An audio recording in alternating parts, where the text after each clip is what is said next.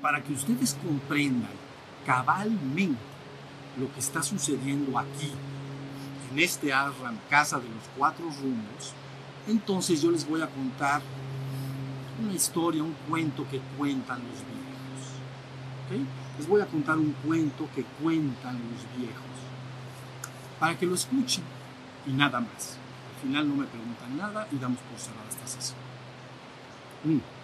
Miren, los viejos cuentan que la humanidad se desarrolla y aprende en esto que tú llamas el mundo, la tierra, pasando por un sistema de aprendizaje que ustedes podrían entender siete niveles. Siete niveles, como una- un, un- un colegio con siete grados escolares. Entonces, la humanidad evoluciona dentro de estos, gradualmente, dentro de estos siete niveles poco a poco.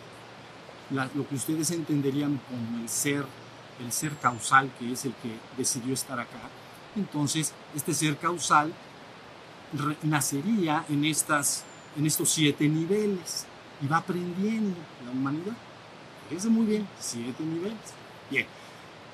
A veces, en alguna terminología, a estos niveles se les llama razas raíz, ¿no?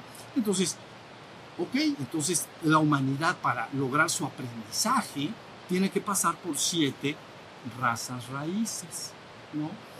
A su vez, dentro de estas siete razas raíces, entonces hay divisiones menores que llamaríamos subrazas. Subrazas. Entonces, el año escolar 1 es una raza. Tiene que tener siete subrazas. ¿no?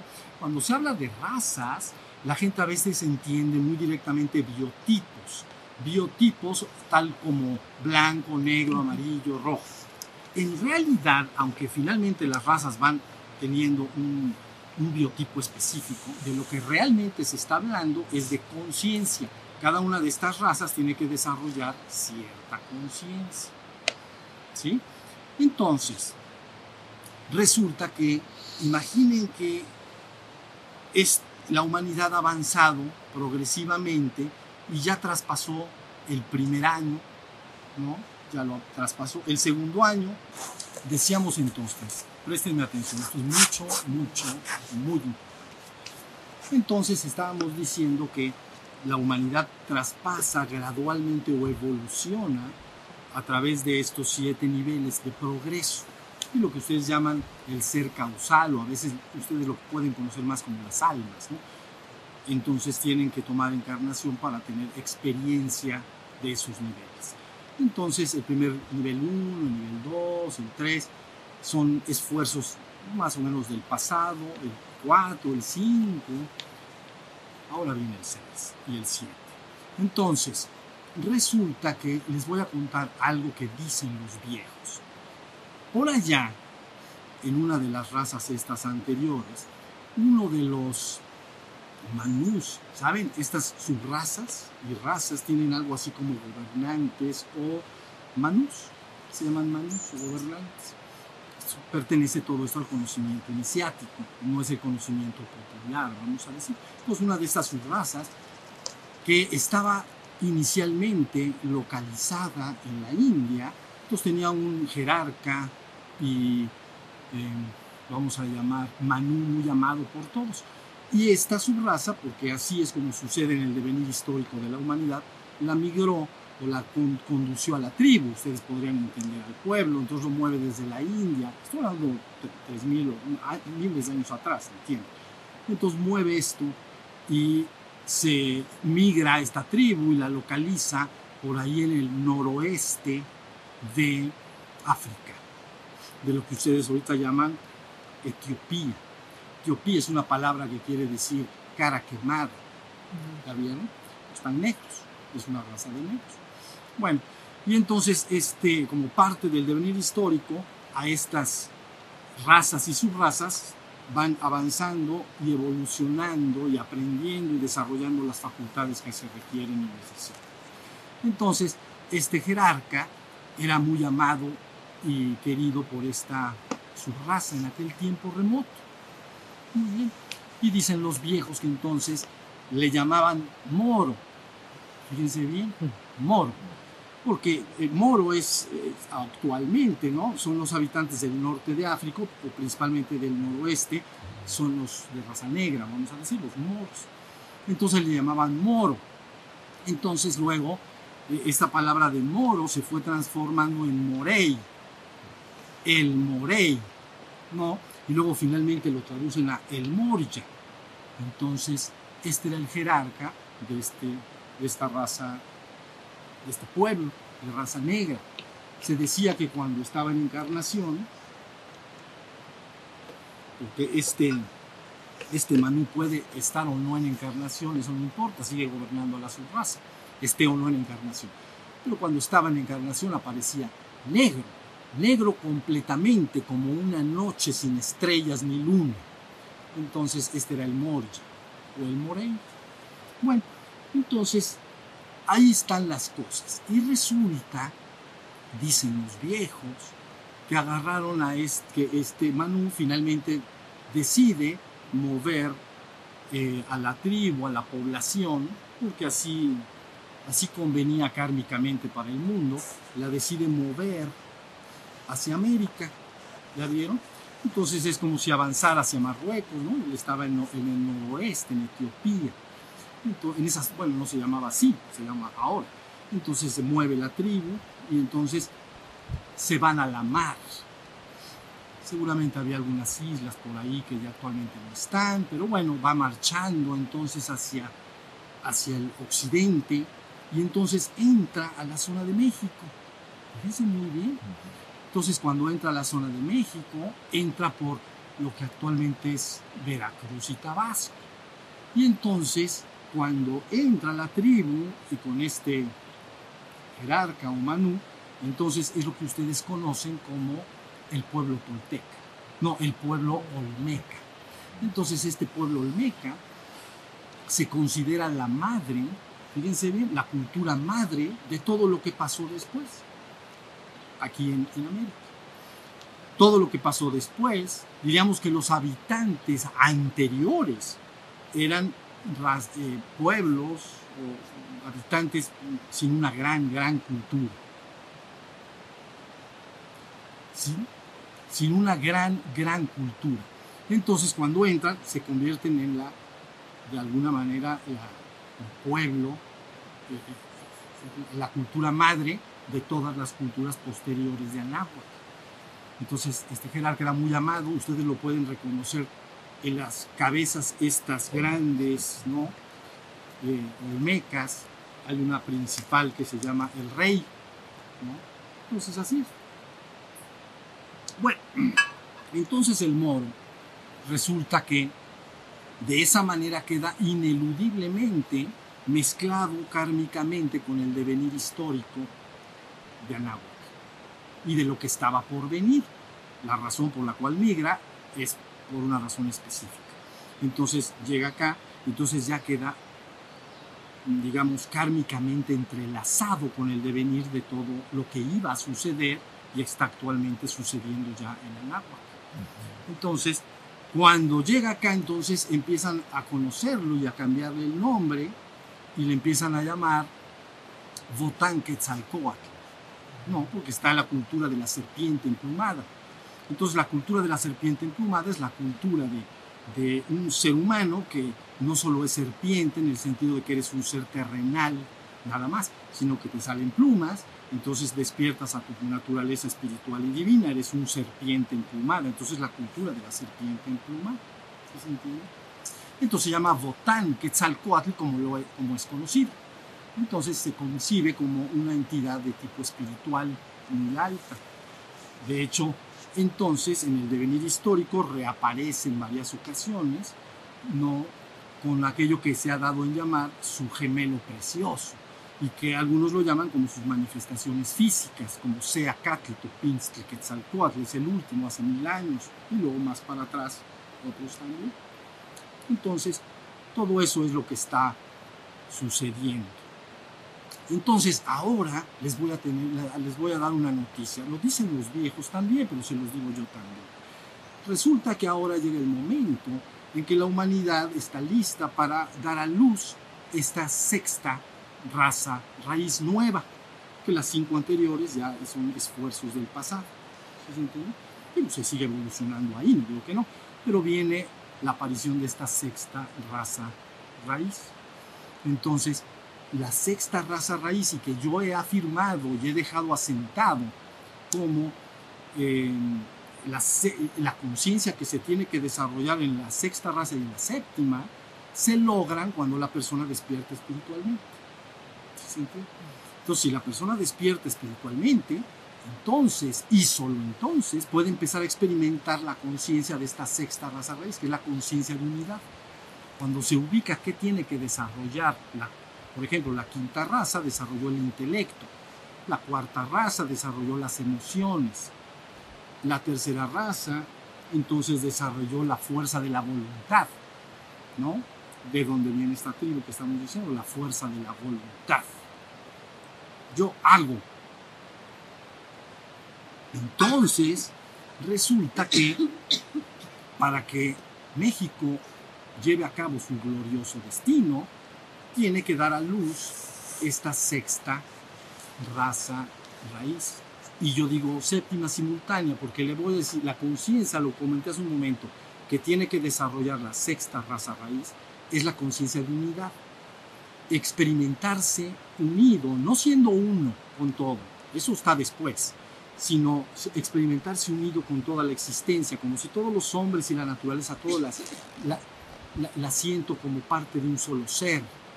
Y ese ser está manifiesto en diferentes formas. Aquí hay una, aquí hay otra, aquí hay otra, es un árbol, un ave, pero es el mismo ser manifiesto en diferentes formas, pero es el mismo ser, se llama conciencia de unidad. Pero para lograr esta conciencia tienes que estar despierto espiritualmente, que es lo que ustedes saben que he venido a enseñarles. Y entonces luego, cuando se desarrolla la vendrá, se habla de venir posteriormente la séptima raza raíz. Yo afirmé que se pueden lograr los dos objetivos en uno. Y entonces el séptimo viene siendo una conciencia que le llaman sat, conciencia de ser, que me doy cuenta de que soy. ¿Por qué? Porque me despierto espiritualmente y me doy cuenta de que soy. Porque mi conciencia, aquello que en mí se da cuenta, se dirige al sí mismo y me doy cuenta, yo soy, me doy cuenta de que soy. Yo soy el ser que es. Entonces desarrollo una plena conciencia de ser.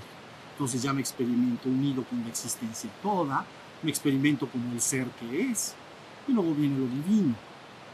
Se termina la séptima raza y entonces la humanidad ha pasado como en un colegio, los muchachos, los jovencitos, los niños van pasando gradualmente hasta que finalmente se gradúan y se... ¿Sí se entendió? Bueno, entonces hagan de cuenta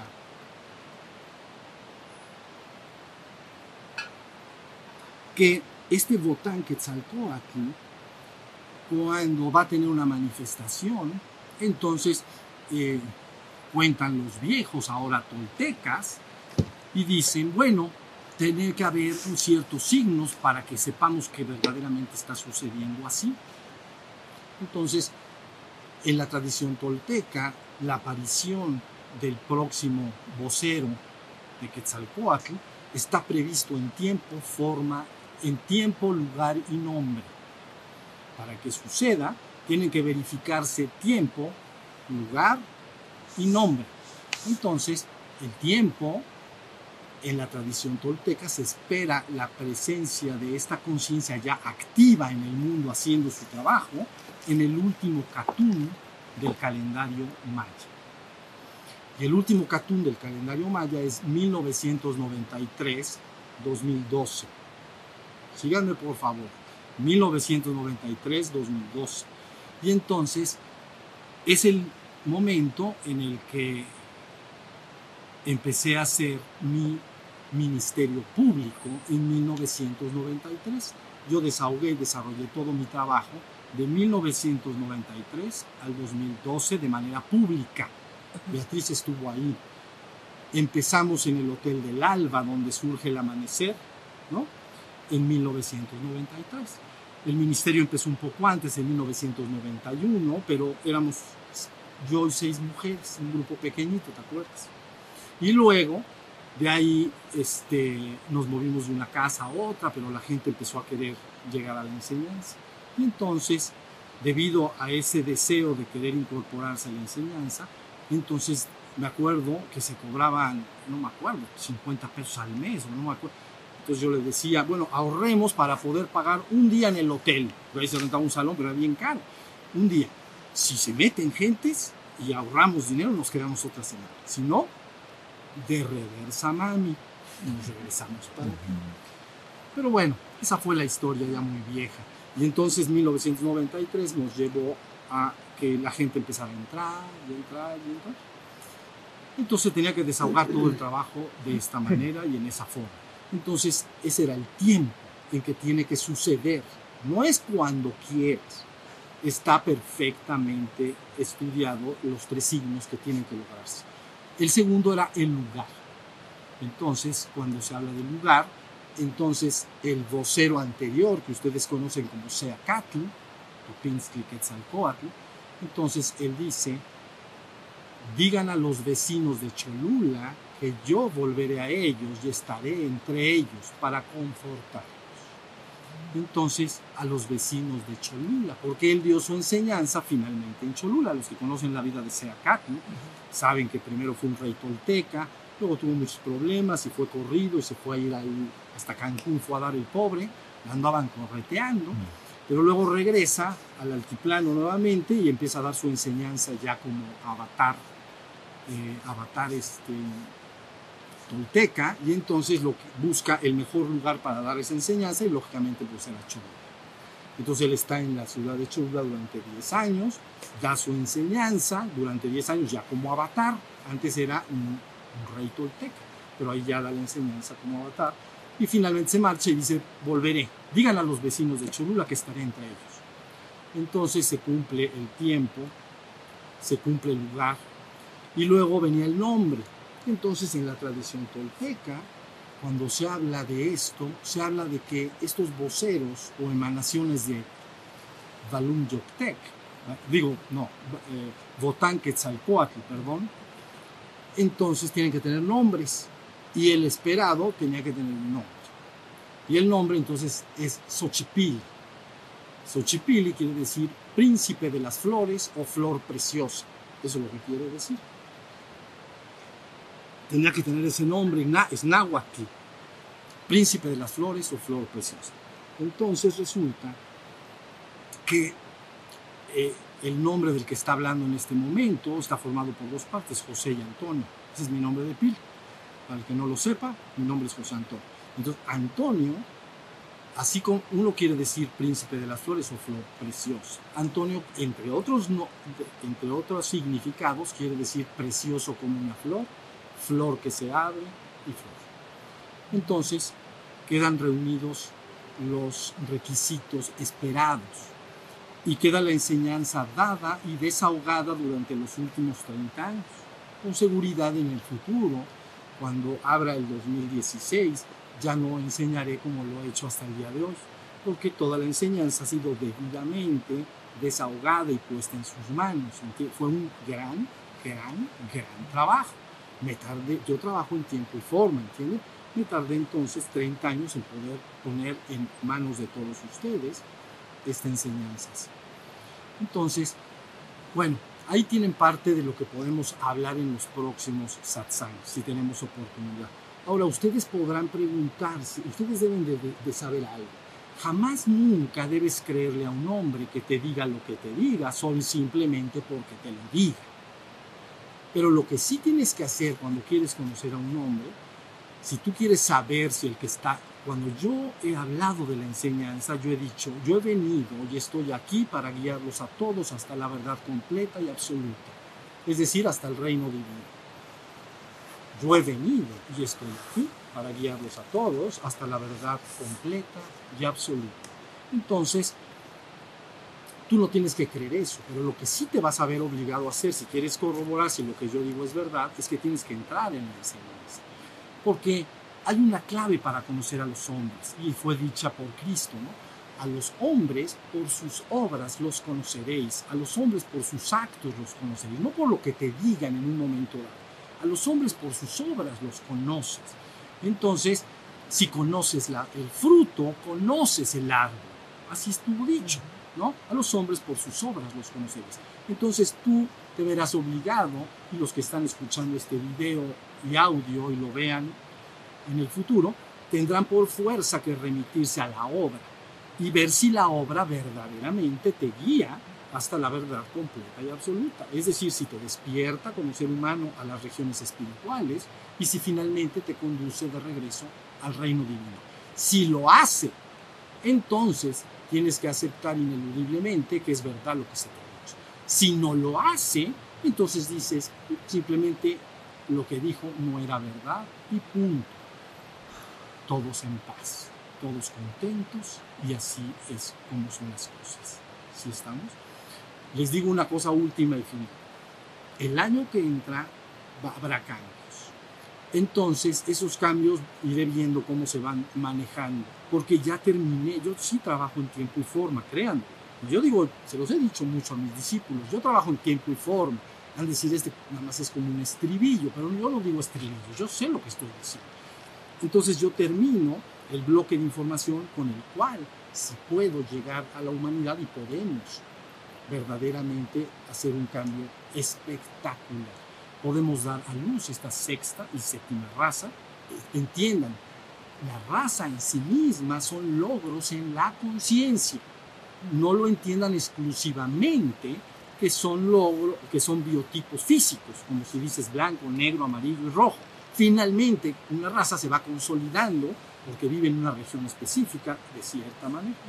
Estas escuelas que yo les he hablado, y ya voy a terminar, estas escuelas que yo les he hablado, estas, estos años escolares para cada raza, en el plan iniciático se le entrega a cada raza un continente específico para que desarrolle su aula escolar, un continente para que desarrolle su obra y cuaje su, lo que va a lograr esa raza en particular me estoy explicando lo que quiero decir.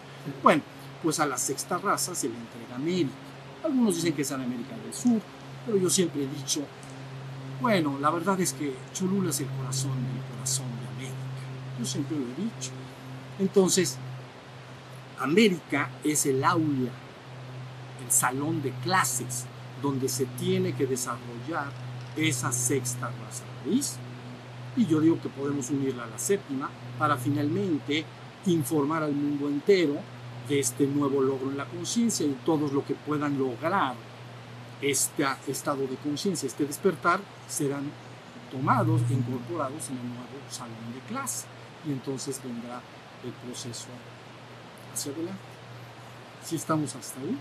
Entonces, yo les decía, y con esto sí ya termino, que el año que entra seguramente habrá cambios. Esto quiere decir que todos los que estén escuchando deben saber que toda la ayuda que se, que se pueda debe, debe usarse. Entonces, aquellos que tengan interés en colaborar de algún medio o de alguna forma en este proyecto que yo les estoy diciendo y que ya platicaremos con calma en los siguientes AdSans, penetraremos más, entonces tienen que mandar un mail a la Fundación Shiva Shambho, o Shiva Shambho Foundation creo que se llama, y entonces yo me uno al maestro. Es lo que tienen que poner. Yo me uno al maestro, tu nombre y lo que sabes hacer. Es decir, en qué puedes colaborar, ayudar, etc. Pero el esfuerzo ahora del año que entra ya no va a ser dar la enseñanza. Ya la di y ha sido agotador. Ya, está dado. Entonces ahora necesitamos otro proceso para unir gentes y de alguna manera empezar a llevar esto al mundo. Eso se llama que México cumpla y logre su glorioso destino. México está en espera de lograr su glorioso destino. Y ahora entienden un poquito más de dónde vienen las fuentes de todo esto. ¿Estamos?